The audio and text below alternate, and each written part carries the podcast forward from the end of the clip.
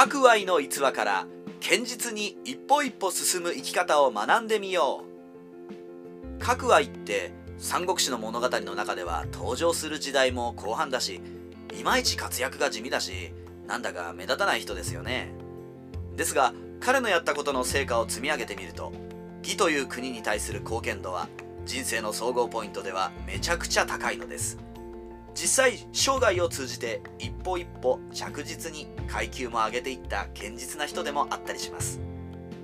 個々の派手な仕事はしていないけど細かいところで成果をコツコツ上げ続けていたので最終的には誰よりも出世しているそんなタイプですね。ただしコツコツと成果を出しているというだけで出世できるほど世の中は甘いものではありません。各愛のような生き方をしていてもまさに地味で目立たないうちに終わってしまった人なんてたくさんいます。各愛のようになるには何か別の要素も必要なのではないでしょうか。その点は生死の著書である陳樹も同意見のようです。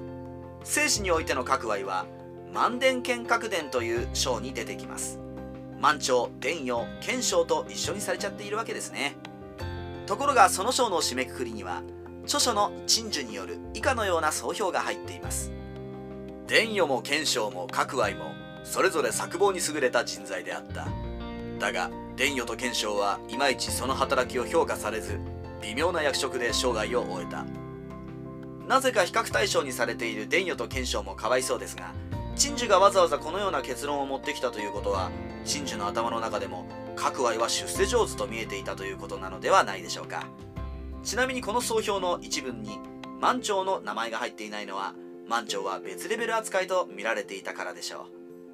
う。有能なだけではダメで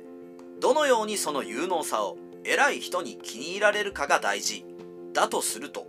各愛はいかに自分という存在を売り込んでいたかがぜ興味が湧いてきます。現代に生きる我々にも役立つようなコツが何かあるのかもしれません。そこで各愛の逸話をいくつか万伝剣閣伝から抜き出しておさらいしてみましょう。帝軍山の戦いで甲中法政コンビのために首相の加工園が撃たれた時混乱していた諸軍をまとめて結束させ傷口が広がるのを防いだのは各愛の働きのおかげ。曹操もこの働きを高く評価していた。ちなみに加工園が撃たれた時には各愛は病気で出陣できていなかった。それゆえ加工園の戦死の責任自体は各愛にはなくあれは加工園の勝手な自爆ということになっている。宗妃が帝位に就いた時各愛は病気だったため祝賀会に遅れた。イラついた宗妃が中国の故事を引いて古代の右王は遅刻した将軍を死刑にしたんだぞと言うと今の世の中はその右王の時代よりもさらに素晴らしい時代だったという行春の時代に似ていると思うのでそのような刑罰にはならないだろうと安心して病気が治ってから参上しましたと言い返した。故事に故事で言い返しているわけだがさりげなく宗妃をよいしょしているわけで宗妃はめちゃくちゃご機嫌になった。むしろ各愛はこの直後に出世した。なおこの時周囲で見ていた諸将からそれにしても各愛殿はよく病気になられますなという嫌味がささやかれたかどうかについては生死には記述がない。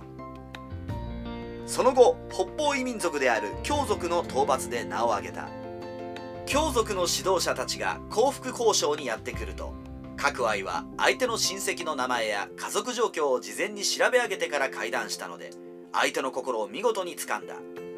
相手の社長のプライベートを勉強してから出かけるなんて現代のトップ営業みたいな動きをする人だ。芝居の元について諸葛亮と対峙した時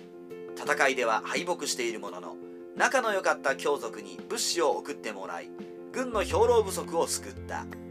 それで戦後にはちゃっかり高評価を得ている。このように整理してみると各愛という人は実に生き方上手であったことが分かります。上司がボンクラな時はそのことには一切不満を言わず現場の混乱を収集する立場で功績を作る。上司に睨まれた時は相手をよいしょする洒落た言い返しをすることでへいこらするわけでもなくそれでいて相手を怒らせることもなく済ます。交渉相手については会う前にできるだけプライベート情報を収集しておく。参加しているプロジェクトが失敗した時はちゃっかりとその失敗の傷口を広げない策を提案することでなんとなく責任を逃れてむしろ評価される。この辺りのポイントは現代の出世テクニックにも応用できそうな技ではないでしょうか。こんな生き方をしていたせいか各愛というのは現代日本の三国志ゲームや漫画でもめちゃくちゃ強いわけではないが適度にいろんな局面に使えるといういいポジションをもらえているようですね。あまりにも目立ちすぎる人は消耗していったり宋一族から芝一族に権力が移った時に大粛清されたりするわけですから各愛のポジションあたりが一番現代的な意味でもいいポジションなのではないでしょうか。三国志ライター八代の独り言。ただし帝軍山の戦いと宗妃の祝賀会の2つの事件の影響でしょうか。なぜか各愛は現代メディアでは病弱キャラになっていることがあるようです。ちゃんと長生きしているわけですから病弱だったはずはないのですがイメージというのは恐ろしいものです。